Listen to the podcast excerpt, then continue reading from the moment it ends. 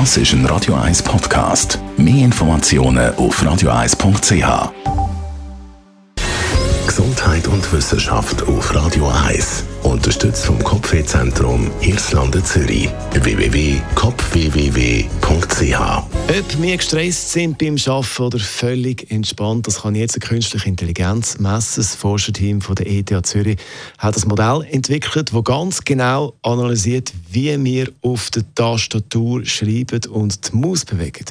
Und das System misst den Stress anscheinend viel besser, als wenn man zum Beispiel die Herzfrequenz überwachen.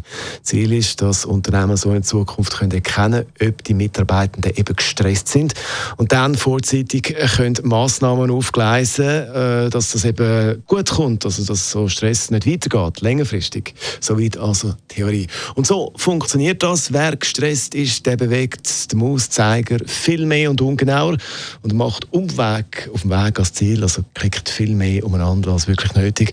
Dazu machen gestresste Menschen im Büro mehr Fehler beim Tippen. Der Schreibstil geht dann mehr in Richtung Stop-and-Go-Logik.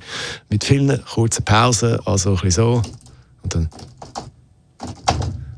Entspannte Menschen machen weniger, dafür längere Pausen. Also das tönt dann mehr so. Pause. So, also, das ist jetzt also möglich. Ich äh, werde es im Moment noch testen hier in der Schweiz und äh, ja, vielleicht sind die dann auch irgendwann beim Arbeiten an diesem System angehängt. Ob das gut kommt, mal schauen. Jetzt ein bisschen Anti-Stress. Das ist ein Radio 1 Podcast. Mehr Informationen auf radio1.ch.